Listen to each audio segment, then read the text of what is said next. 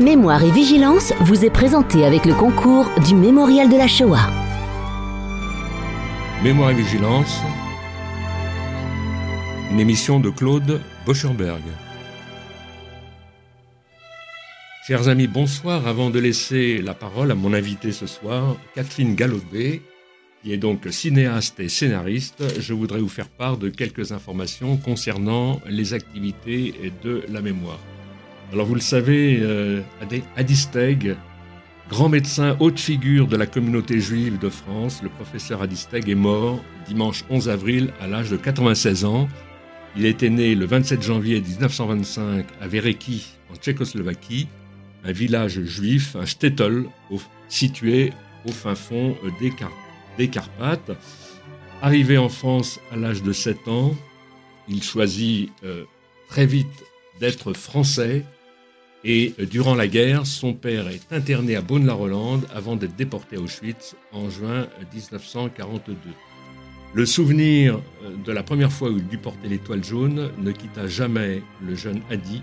Ce jour-là, élève au lycée Voltaire, son professeur de lettres, M. Binon, fit étudier à toute la classe de la tolérance, le célèbre texte de Montesquieu, et le 16 juillet 1942, Hadi échappe à la rafle du Veldiv.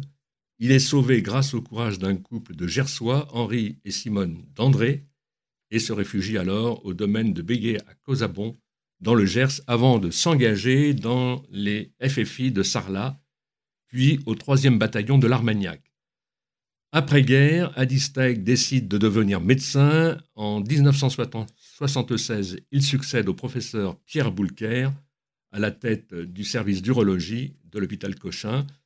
Le premier avait opéré le général de Gaulle en 64 et lui opérera dans le même hôpital François Mitterrand d'un cancer de la prostate en septembre 1992.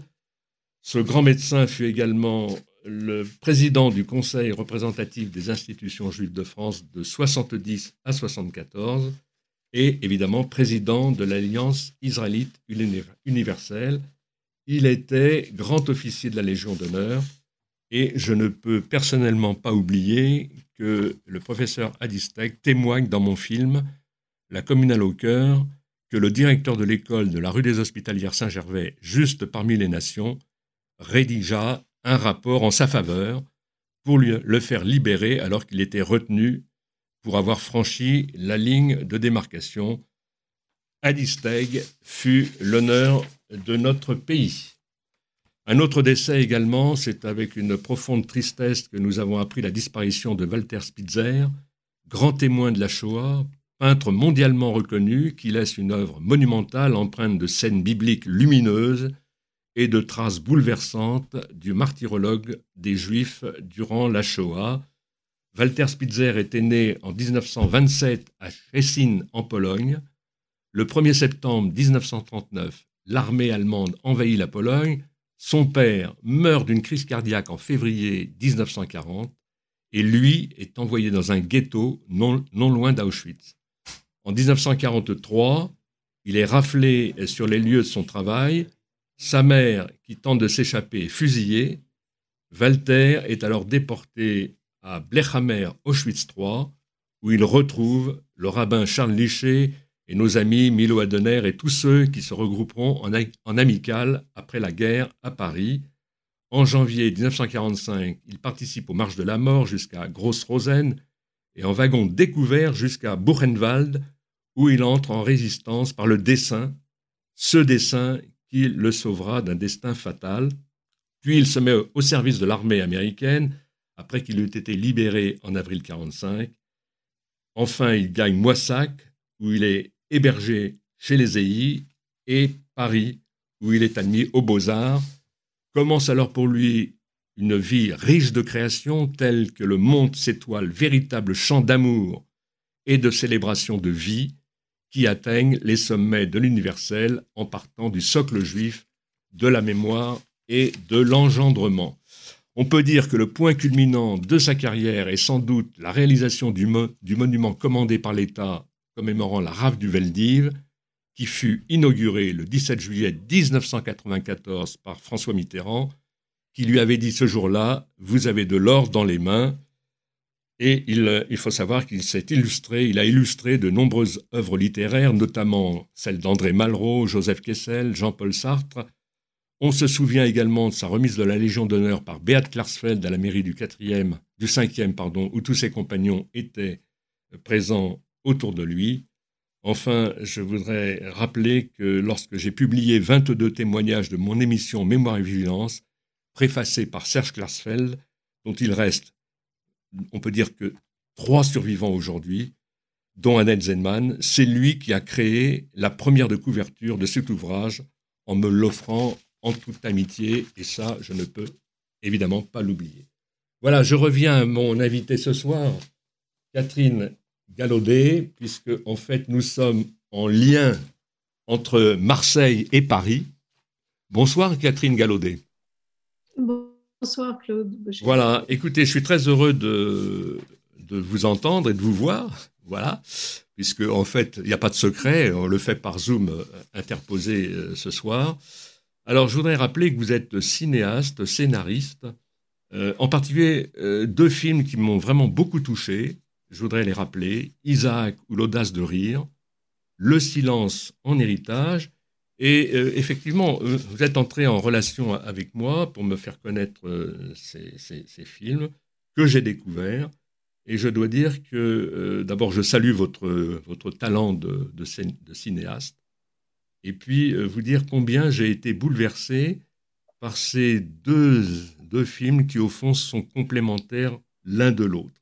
Je voudrais peut-être revenir au premier film que j'ai découvert, Le silence en héritage, et euh, ce film se porte sur les traces de votre mère, euh, qui malheureusement a, terminé ses jours assez, assez jeune, puisque malheureusement elle nous a quittés euh, à l'âge de 52 ans. bon, par ailleurs, vous avez également, je dirais, tout un, tout un passé de créatrice hein, dans différents domaines. Euh, à partir de quel moment, euh, Catherine, vous avez senti euh, ce besoin de revenir sur votre histoire personnelle? Ben, Je savais depuis toujours que ma mère était polonaise, mais elle nous répétait que la Pologne n'existait plus. Moi, je voulais apprendre le polonais, elle ne voulait pas m'enseigner le polonais. Elle m'a quand même appris trois chansons. Et puis, et puis voilà, quand, euh, elle, quand elle est morte, j'avais 24 ans et l'important pour moi, c'était de, de continuer à vivre, euh, d'avoir des enfants. Et le déclic, euh, et après sa mort, en fait, je suis devenue extrêmement proche de son frère. Elle venait, donc c'était une juive polonaise d'une très grande famille complètement exterminée à part trois personnes. Euh, elle, son frère Idek, qui vivait à Paris et qu'elle a retrouvé en 1948, et son petit cousin qui était comme son petit frère qui vivait en Australie. Et hum, donc après la, après la mort de, Lala, elle s'appelait Lala, euh, je, suis devenue très très proche d'Idek, qui est devenu presque comme mon père et ma mère. Et puis, euh, puis à la mort d'Idek en 97, quand euh, le cousin Isaac, l'Australien, qu'on appelait Itsush, est venu aux funérailles d'Idek, je lui ai dit, tu es le seul survivant maintenant, euh, emmène-moi en Pologne, parce que lui retournait en Pologne. Mais ce qui a, ce qui a été l'élément déclenchant, c'est que j'ai trouvé une photo de ma mère entre ses deux filles, ma sœur et moi. Je venais de me faire faire une photo entre mes deux filles et c'était, on était comme des clones. Moi, j'ai toujours su que je ressemblais à ma mère. Et là, c'était une répétition. Et je me suis dit, mais si euh, euh, ma mère est morte à 52 ans, elle a sauté d'un train qui allait à Treblinka. Dans le train, sa mère avait 52 ans. Et moi, je me suis dit, si je ne fais rien, je vais mourir à 52 ans. J'aurai un cancer à 52 ans. De, je veux aller sur les traces de son histoire. Et donc, c'est né d'une grande nécessité. Je, j'en ai, fait la demande à Itsush. C'était euh, mi-mars, aux obsèques de Didek. Et le 2 avril, il m'a dit J'ai un, billet pour toi, on part en Pologne. Il a proposé aussi aux filles d'IDEC qui n'ont pas voulu venir, à ma sœur qui n'est venue que quelques jours. Mmh. Et là, comme mon métier, c'était de faire des films, j'ai emporté une caméra sans avoir l'idée de faire un film, mais pour garder des souvenirs. Et, voilà, au cours des années, je suis retournée là-bas et, en tout, j'ai mis sept ans pour faire ce film. Oui.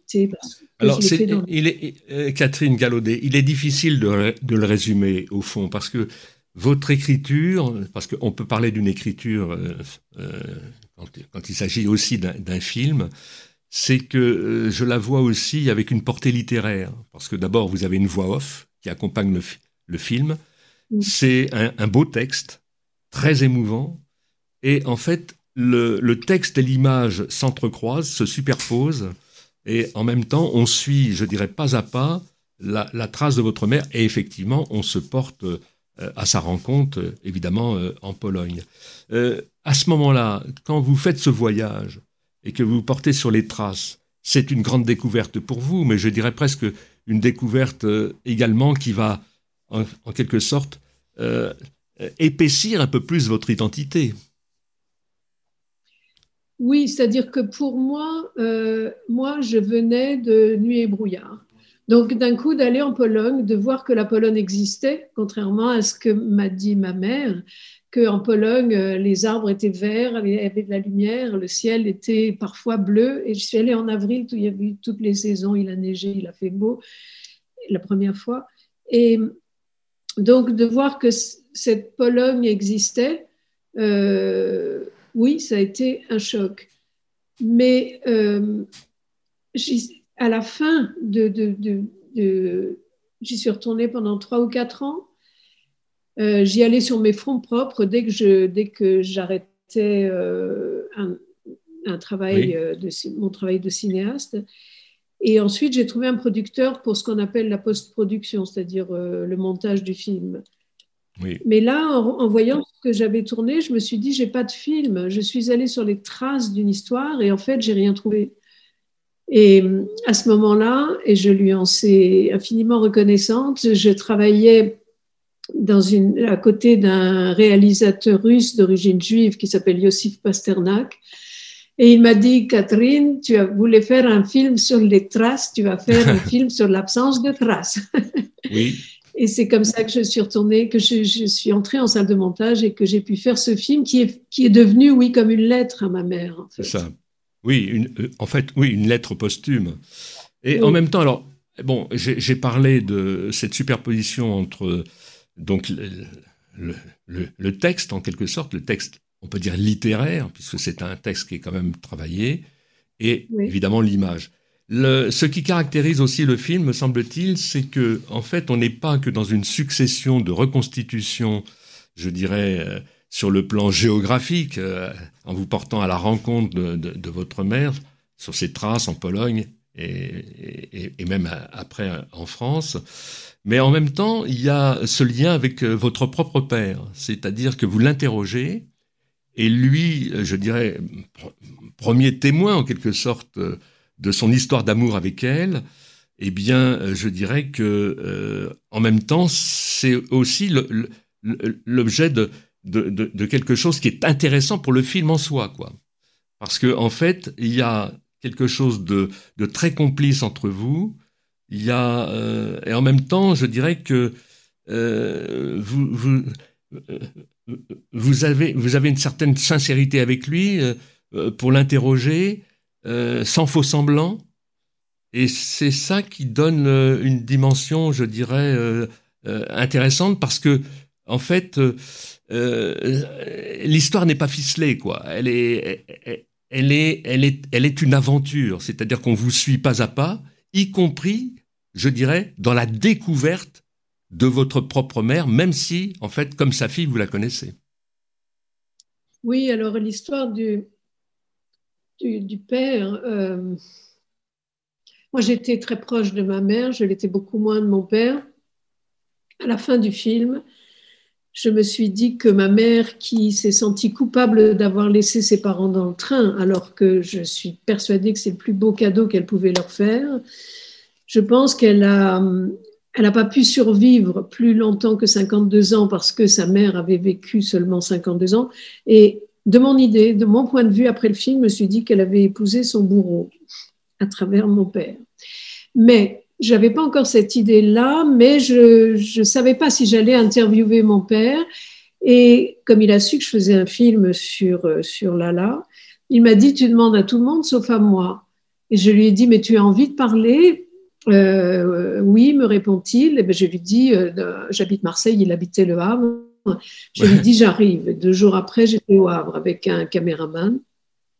Et je lui montre les petites photos, puisque durant ce film, ma mère, quand elle a sauté du train, elle avait, bien, elle avait une vingtaine de photos dans sa poche, des petites photos dentelées, comme, comme on faisait à l'époque. Et donc, c'est avec, euh, en ramenant ces photos en Pologne, aux États-Unis, avec ces photos que je pars à la recherche de son histoire.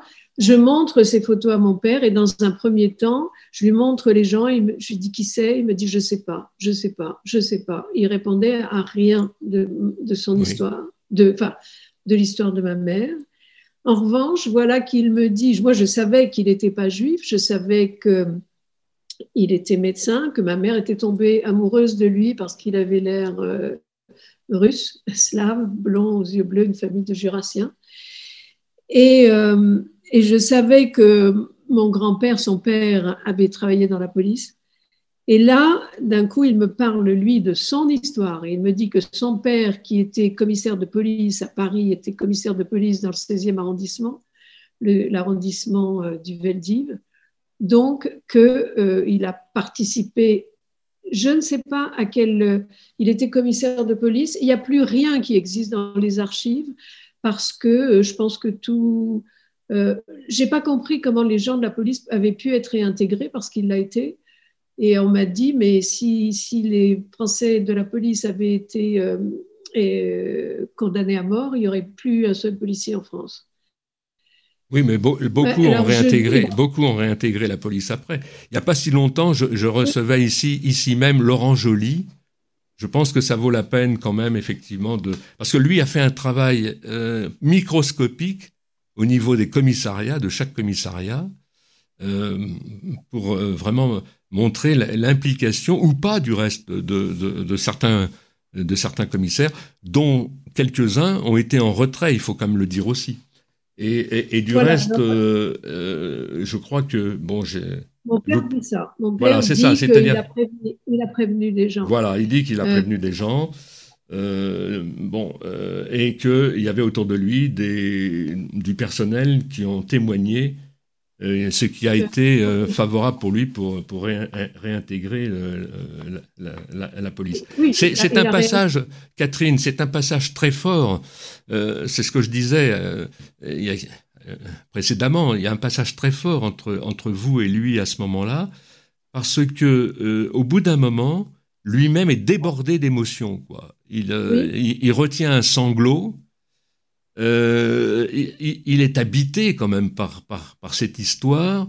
C'est-à-dire que euh, la culpabilité, je dirais, bon, qui a frappé aussi son père, parce qu'il faut dire qu'il a fait de la prison, et il rappelle qu'il est allé voir son père en prison, il est allé le voir à Fresnes. C'est pas anodin tout ça dans son histoire. Oui.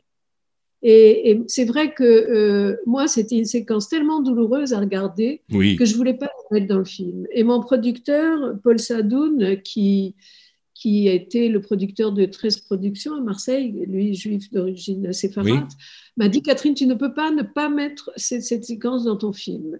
Pour moi, c'était tellement douloureux. il, m'a dit, tu dois, tu n'es pas, pas sans père, tu as ce père-là. Et c'est cet homme-là que ta mère a choisi et tu, tu vas le mettre dans le film. Et je me souviens que quand je lui dis Est-ce que c'est pour racheter ton père que tu as épousé une juive? Oui, c'est une question très forte. Et, à ce moment-là, d'ailleurs, l'ingénieur du son qui faisait le mixage, il dit oh, Mais comment tu as osé demander ça à ton père? Oui, c'est ça qui m'a stupéfait du reste. Dans quand, tout à l'heure, euh, précédemment, je, disais que vous êtes allé au bout d'une sincérité, sans faux semblant, c'est ça qui est étonnant. Et, et je dirais qu'en même temps, c'est ce qui donne l'intérêt du film, parce qu'en en fait, on n'est pas dans, euh, comment dirais-je, dans, dans, de la mièvrerie. vous allez directement euh, interroger, je dirais, euh, l'émotion qui, colle à l'être, quoi. Oui, et, ce que j'ai appris après, c'est qu'en fait, mon père, et ça c'était tout le paradoxe de leur couple, de, personnes très, très, très blessées, euh, mon père, peut-être a-t-il épousé ma mère pour, pour racheter son père. En tout cas, ce que j'ai su après, c'est qu'il s'était fait circoncire pour pour hmm. euh, épouser ma mère. Ils n'ont pas fait de mariage juif parce que ma mère, elle n'avait qu'une envie, c'est d'être, euh, d'avoir des enfants non juifs, d'avoir des enfants qui ne risquent pas euh, d'aller, d'être envoyés en chambre à gaz simplement pour le fait d'être juif.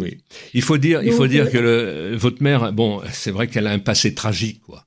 Il y a toute sa famille qui, qui termine tragiquement. Et puis, elle fait, bon, c'est une, femme brillante, hein. elle fait des, études de médecine. elle est très brillante parce que quand elle arrive en France, elle ne connaissait pas un mot de français, sauf quelques poèmes de Verlaine qu'elle avait appris dans un camp. Euh, et, elle, a fait, à ce moment-là, les, jeunes euh, gens d'Europe centrale qui débarquaient en France étaient envoyés à l'université de Grenoble. Elle est envoyée à Grenoble. Là, il n'y a qu'une école de médecine. Oui. Mais elle décide de faire ses études de médecine euh, parce que avant la guerre, c'était ça qu'elle voulait faire. Oui. Elle fait ses premières années à Grenoble. Ensuite, elle va à Paris où elle rencontre mon père. Elle devient médecin, sauf que après, au moment où elle, aurait pu. Oui, elle n'avait pas passé son bac.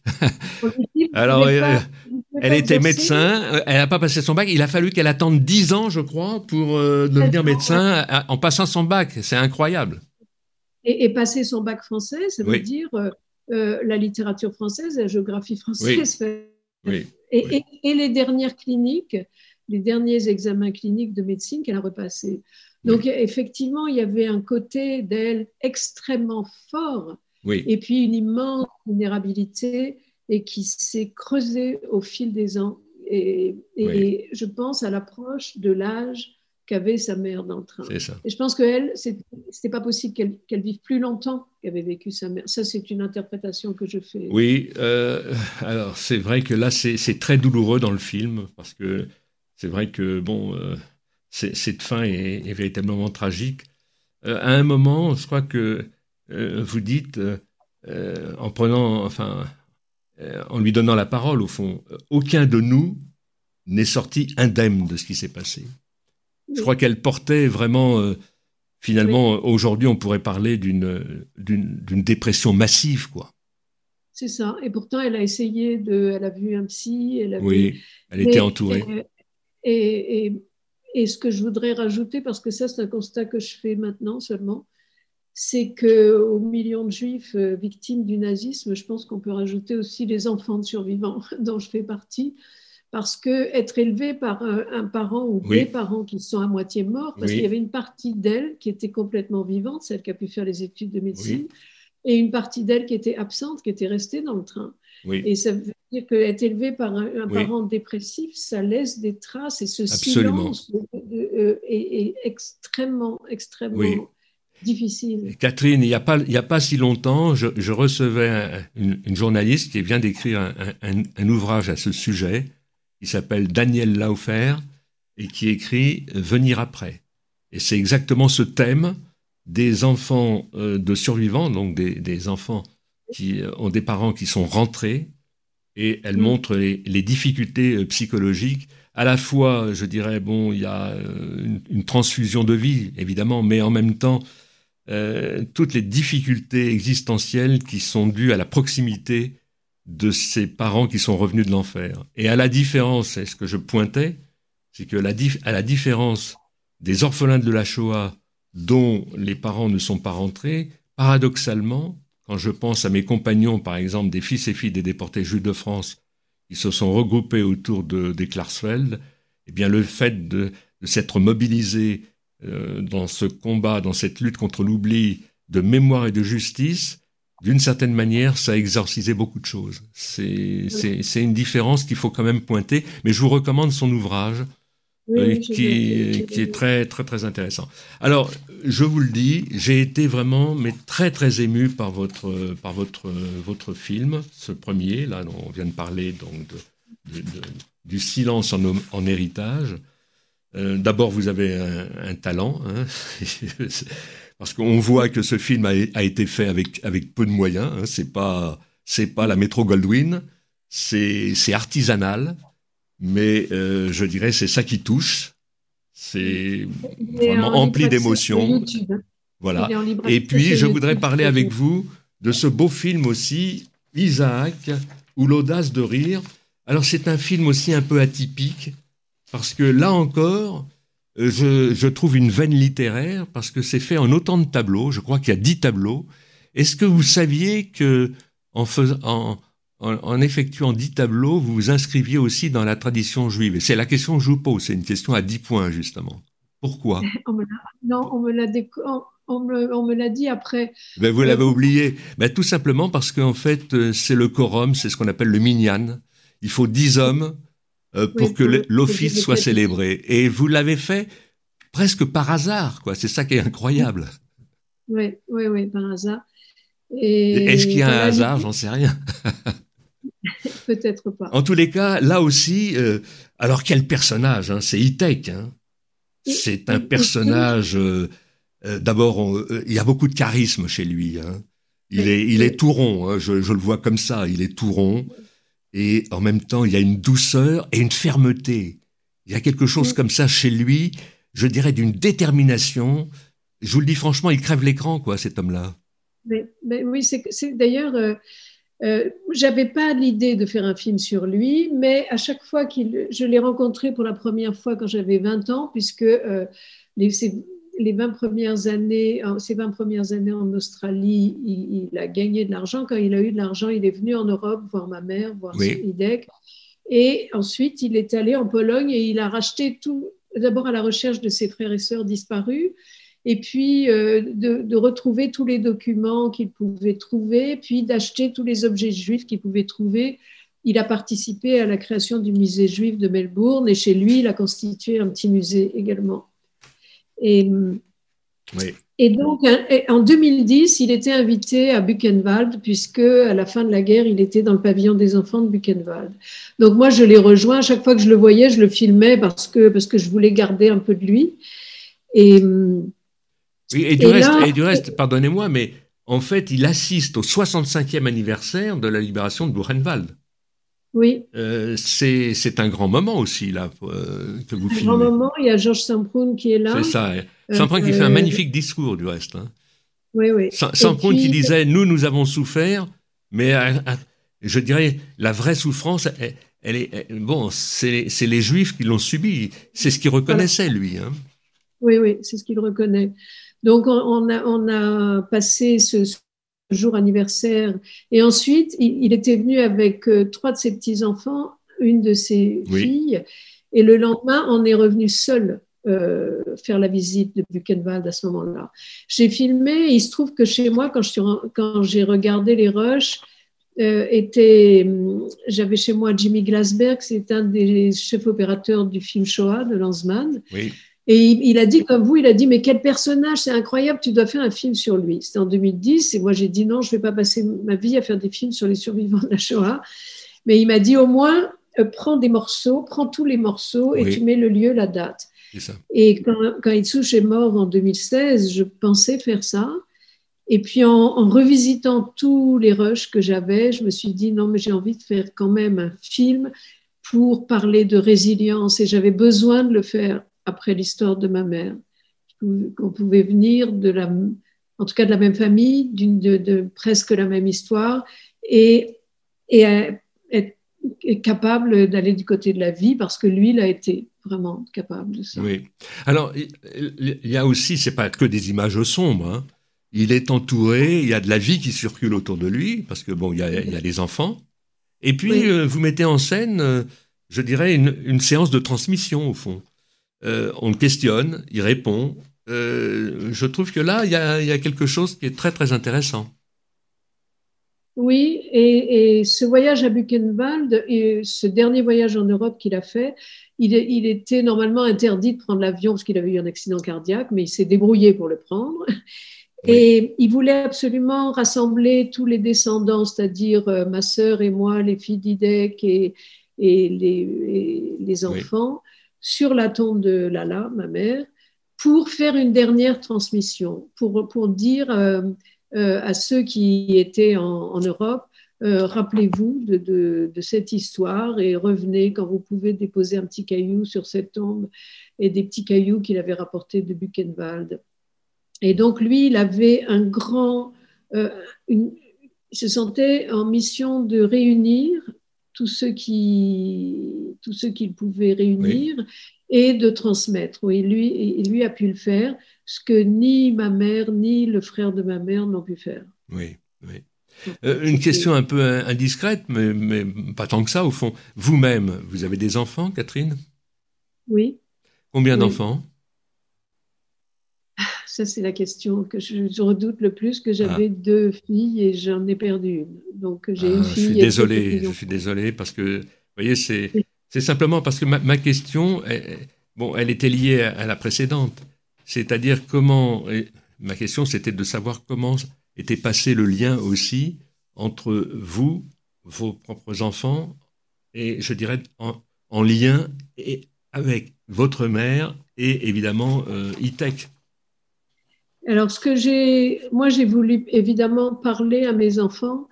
Et quand j'étais, quand Juliette, qui, qui n'est plus de ce monde, avait 8-10 euh, ans, enfin, et Alice en avait 13, je, je leur ai raconté l'histoire de ma mère. Et Juliette avait fait un dessin, elle avait marqué, il y avait un train de dos, enfin un wagon avec des gens, et un petit bonhomme qui, qui avait l'air d'un oiseau qui sautait. Et, puis par terre, un petit carré avec, euh, je ne sais pas ce que c'était. Donc l'homme oiseau, c'était ma mère qui sautait du train. Elle avait écrit le train des morts euh, dans le train. Le, le, le, personnage oiseau. Et par terre, je lui ai dit, c'est quoi ce petit carré? Et elle m'avait dit, ben, c'est un tapis pour qu'elle tombe dessus. Oui, oui, oui. oui. Et c'était.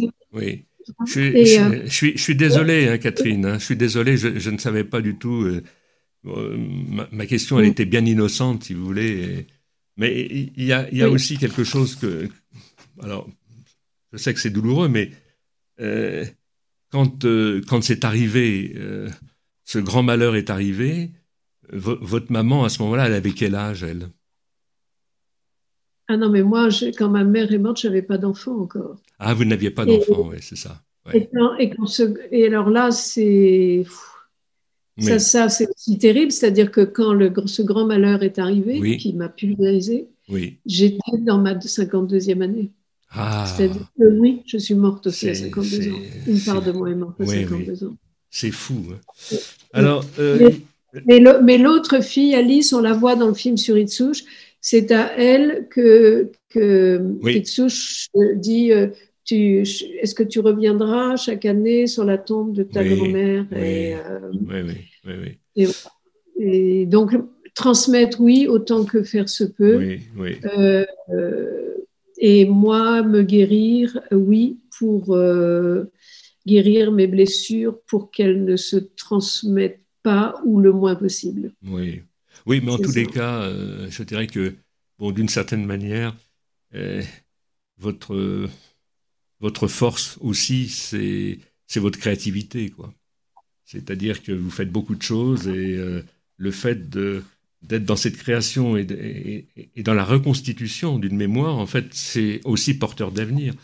Et en même temps, je, je sens que les, les, les, textes sont importants pour vous parce que j'ai noté, par exemple, quelque chose de, de très beau dans le, dans, dans, le film, c'est qu'à un moment, euh, on dit euh, la lumière ne vient pas du dehors, elle est en nous, et même sans les yeux. C'est extraordinaire cette phrase.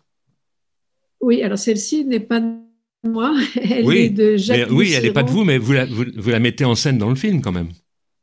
Oui, oui, je la répète deux fois. Oui. Euh, je la répète deux fois parce que parce que oui, si c'est si c'est une phrase qui s'il y a une phrase qui me guide, c'est bien celle-là. Voilà, c'est pour ça que je, vous la, je, vous la dis. Oui. Et je remercie le ciel d'avoir cet outil qui est la créativité, euh, sans, sans, laquelle je ne serais plus de ce monde, je pense. Et maintenant, euh, j'ai fait ces films. C'est vrai que j'aimerais que celui sur Itsu, je l'ai fait en plusieurs chapitres pour qu'il puisse être vu dans les écoles petit bout par petit bout. Et je m'en suis pas occupée, mais j'aimerais qu'il qu'il qu'il voyage.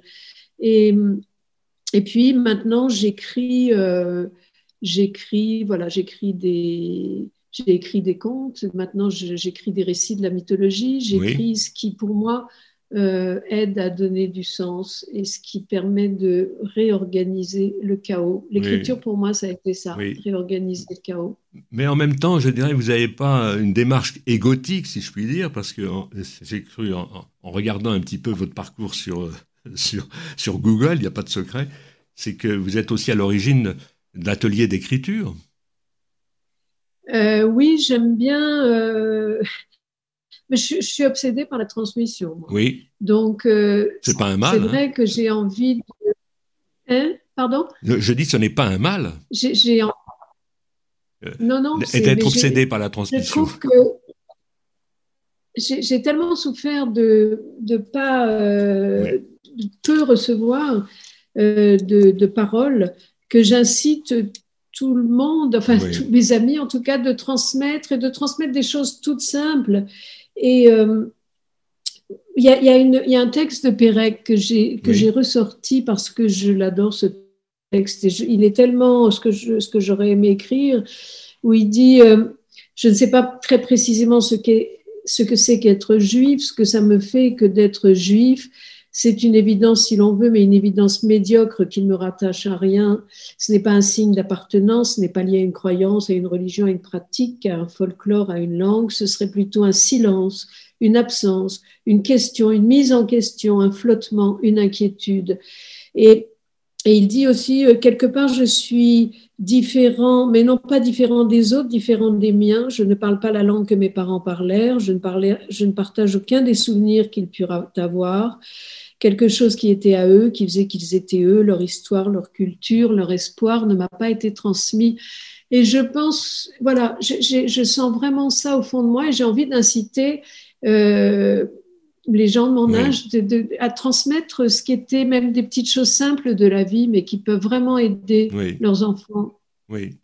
Non, mais euh, oui, c'est vrai que les, ce que dit Pérec est très fort on, peut retenir aussi deux, choses. Hein. D'abord, il parle de mise en question et il parle de l'inquiétude. Et l'inquiétude, c'est un terme, figurez-vous, qui est repris beaucoup par Lévinas. C'est-à-dire le fait, cette inquiétude, c'est un, au fond, dans la tradition juive, ce qui est recherché, c'est un dégrisement permanent. C'est, surtout pas aller du côté de l'autosatisfaction.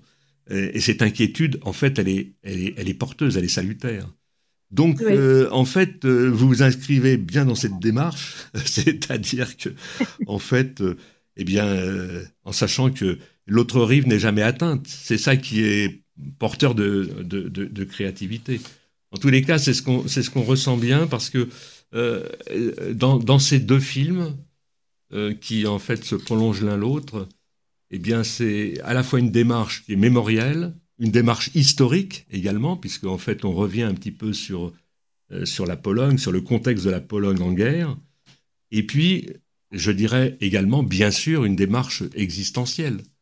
Parce que à la fin d'un voyage comme ça, parce que vous avez fait un voyage, eh bien, j'ai presque envie de dire, c'est la question que je vous pose, entre l'avant et l'après, il y a certainement un changement quand même. Ah oui, absolument. absolument. Comment vous le caractérisez ce changement par rapport et là, ce qui m'intéresse, par rapport à votre, à votre identité, parce que vous avez dit quelque chose de très très intéressant il y a, il y a juste euh, quelques minutes. Vous, vous, avez l'air de, vous aviez l'air de dire que en fait, vous n'aviez pas reçu euh, de parole. Euh, vous étiez en dehors de toute verbalisation. C'est-à-dire que si je comprends bien à demi-mot, en fait, vous vous êtes presque reconstruite, presque seule d'une certaine manière. Oui, je me suis je me suis construite aussi en me positionnant presque comme la mère de ma mère, parce que je la sentais tellement vulnérable que j'avais toujours envie de la protéger. Et, et c'est sûr que d'écrire, de, transmettre, de faire ces films, à chaque fois, ça m'a ça m'a permis d'exister, ça m'a permis de voir que je, ça m'a enraciné, et ça m'a permis de voir que je venais de, de, de quelque part, euh, même si c'est flou, je viens de quelque part. Et si euh, je connais euh, pas euh, bien le judaïsme, mais je, je, me sens complètement appartenir, avec une nostalgie aussi de ne pas appartenir davantage. Mmh. Quand j'étais en Australie voir Itzouch et qu'on fêtait Shabbat, j'avais l'impression d'être comme une enfant adoptée qui retrouvait ses parents euh, géniteurs. Mmh. Je me sentais complètement euh, en, en synchrone avec ça. Euh, je me sentais appartenir à cela, mais sans le connaître. Mais je me sens absolument appartenir à cela. Et le fait d'y être allé voir, d'être allé chercher là, euh, me fait euh, continue à me faire du bien et continue. Alors, ce, qui est, ce, qui est, ce, qui est, formidable, Catherine Gallaudet, c'est que là, en quelques mots, vous venez de, comment dirais-je, de brosser le pitch d'un ouvrage. Pourquoi? Parce que bon, il y a l'image, il y a le son, il y a tout ça, mais en même temps, euh, vous, n'êtes pas encore là. Et ce que j'entends de vos paroles à l'instant, eh bien, euh, je dirais que c'est vraiment les, prémices ou la source d'un ouvrage à venir. Parce que en fait, euh, non, mais c'est vrai, hein.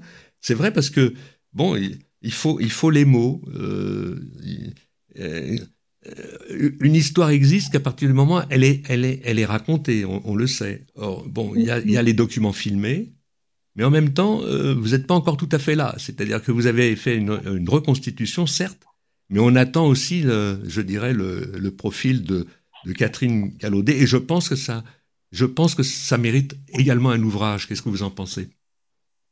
Ben, C'est très drôle que vous disiez ça parce qu'il y a avant-hier, je pense. Euh, je disais à ma fille Alice, euh, j'ai tout de suite commencé le montage, qui est une forme d'écriture, le montage. On écrit avec des bien images sûr, et bien sûr. Et peut-être que j'ai loupé parce que j'adore écrire. Et bien sûr, ça s'entend, oui.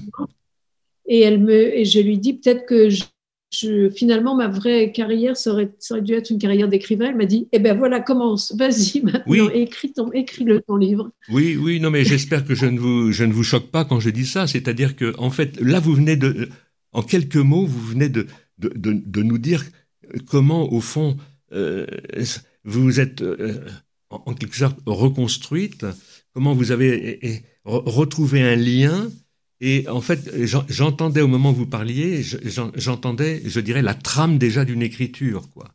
Une écriture à venir. C'est ça qui est, c'est ça qui est fou, parce que en fait, euh, ce sera peut-être le, troisième volet entre peut-être le Isaac ou l'audace de, rire, et puis, euh, je dirais, le silence en héritage. C'est-à-dire, en fait, ça débouche à ce moment-là euh, sur l'éclosion peut-être d'une Catherine Gallaudet euh, avec sa propre parole cette fois, non? Ben, ce serait bien. Ce serait bien. Bon, en, tous les cas, euh, alors ces films existent, ils sont, on peut les, on peut les évidemment les appréhender directement, je dirais, en, en, en, cliquant, on peut dire sur sur internet. Est-ce que vous pouvez donner les références? Et puis surtout vous nous, on a, encore quelques minutes, euh, nous dire euh, quels, quels, sont les échos, quel écho vous avez, euh, quelle réaction vous avez de la part de ceux qui assistent à ces films. À ces films. Est-ce que ça prête à des débats, des discussions avec vous? Est-ce que vous recevez du courrier? En tous les cas, moi je le dis au éclair, ce sont des films qui m'ont vraiment ému, qui m'ont ému. je dirais, il y a, il y a, il y a, vraiment euh, des étapes que l'on suit comme ça, et on vous accompagne, quoi. On vous accompagne fraternellement. C'est ça qui, c'est ça qui est touchant. Je vous remercie. Euh, le film Le silence en héritage a été beaucoup vu. Il est, il est, il est visible à Yad Vashem, il est visible au Musée juif de Washington, il a été dans beaucoup de festivals. Et celui-ci, il est en libre accès sur YouTube. Très bien. Euh, le, Alors, on peut dire à, nos amis qui nous écoutent, donc, sur YouTube, ça s'appelle donc Le silence en héritage. Hein. Catherine K. Koufeld, du nom de, oui, il ne faut pas oublier Koufeld, exactement. Catherine Koufeld, ah, Galaudet. Puisque c'est des gens qui sont morts sans sépulture, toute cette famille, je voulais que leur nom bien soit sûr, bien sûr, quelque part. Et, et l'autre film. À l'autre film, je ne me suis pas occupée de sa diffusion parce que, parce que quand il a été terminé, je l'ai envoyé au Festival des films juifs de Varsovie qu'il a refusé. Ça a été un tel choc que je me suis dit, je ne suis pas capable de. Ils vous ont donné les raisons Ils vous ont donné les raisons du non, refus Non, sans, sans raison. Oui. Et, et donc, euh, donc, je me suis dit, je fais un autre projet. Quand l'autre projet euh, sera en route, je m'occuperai à nouveau d'Itsouche. Et surtout que je veux, le montage a duré neuf mois. Pendant neuf mois, j'ai été chaque jour avec Itsouche. Et quand le film a été fini, j'ai dû réaliser qu'il était mort et j'avais mon deuil à faire. Ben oui, bien sûr. En mesure de, de m'occuper de sa diffusion. Oui. Mais donc, sinon, en tapant sur mon, en tapant mon nom, Catherine Galode, ou en tapant catherinegalode.com, euh, on tombe sur mon site et sur mon site, il y a mes coordonnées et il y a. Oui. Alors, est-ce que vous. Dernière question, au fond. Est-ce que vous étiez consciente, euh, lorsque vous choisissez ce titre, Isaac ou l'audace de rire? Pourquoi? Quels sont. Euh, au, au, fond, qu'est-ce qui sous-tend le choix, le choix de ce, de ce titre-là pour ce film? Ben, j'ai su, j'ai appris qu'Isaac voulait dire il rira, que c'était euh, c'était dans les trois monothéismes. Oui. Euh, et donc c'était aussi une histoire euh, qui rassemblait. Et, et, cet homme qui a eu l'audace de, de, de, rire, enfin, après l'horreur qu'il a vécue, à 13 ans, il perd toute sa famille, il reste seul de 1942 à 1945, enfant dans la guerre et qui a le, courage, enfin, qui survit et qui, euh, qui plus est, qui ensuite trouve l'audace de continuer à rire, hmm. je me suis dit, mais il porte incroyablement son nom. Et, et oui, je trouve que ça demande euh, un certain, oui, ça demande de l'audace, de d'oser rire après, quand on a vécu ça. Et en même temps, c'est pas figé dans le temps, parce que en fait, la traduction, me semble-t-il, c'est il rira. Il rira, c'est-à-dire que c'est porteur, c'est porteur en, fait d'un futur. Et en fait, euh, c'est pour ça que votre film, bon bah, il existe et il existera. Je dirais, il existera euh, encore. Euh, il est inscrit. Pourquoi? Parce qu'en en fait, c'est effectivement, c'est comme une promesse, quoi. Il rira. C'est-à-dire que Itech, eh bien malgré, comme vous venez de dire, malgré la tragédie, en fait, je dirais, eh bien la, la vie a continué. La vie a continué à travers vous et puis à travers euh, les descendants. C'est ça la force du peuple juif. C'est ça, Am Israël oui. C'est-à-dire qu'en fait, mal, on a beau euh, subir les persécutions, euh, les destructions, et puis bah, les enfants mm. continuent à naître, et, et, puis le peuple juif continue à vivre. Mm. Voilà le message posthume d'Itech peut-être. Voilà, voilà, c'est ça. Écoutez, j'ai été très heureux de cet entretien avec vous. Et puis, eh ben, écoutez, euh, ce qui serait bien, c'est euh, de se faire signe euh, peut-être plus tard pour suivre un peu votre, mm. votre filmographie et de voir un peu quelles sont, je dirais, à distance, les réactions, les échos que vous avez de, de ces films, en, en tout cas ces deux films auxquels je crois beaucoup et pour lesquels je vous, vraiment je vous félicite de les avoir menés à bien. Voilà, bonjour à Marseille, puisqu'on faisait cet entretien depuis Paris et Marseille. Et puis, euh, portez-vous bien et à bientôt. Merci. Vous de même et à bientôt. Un grand merci. Au revoir. Mémoire et vigilance vous a été présenté avec le concours du Mémorial de la Shoah.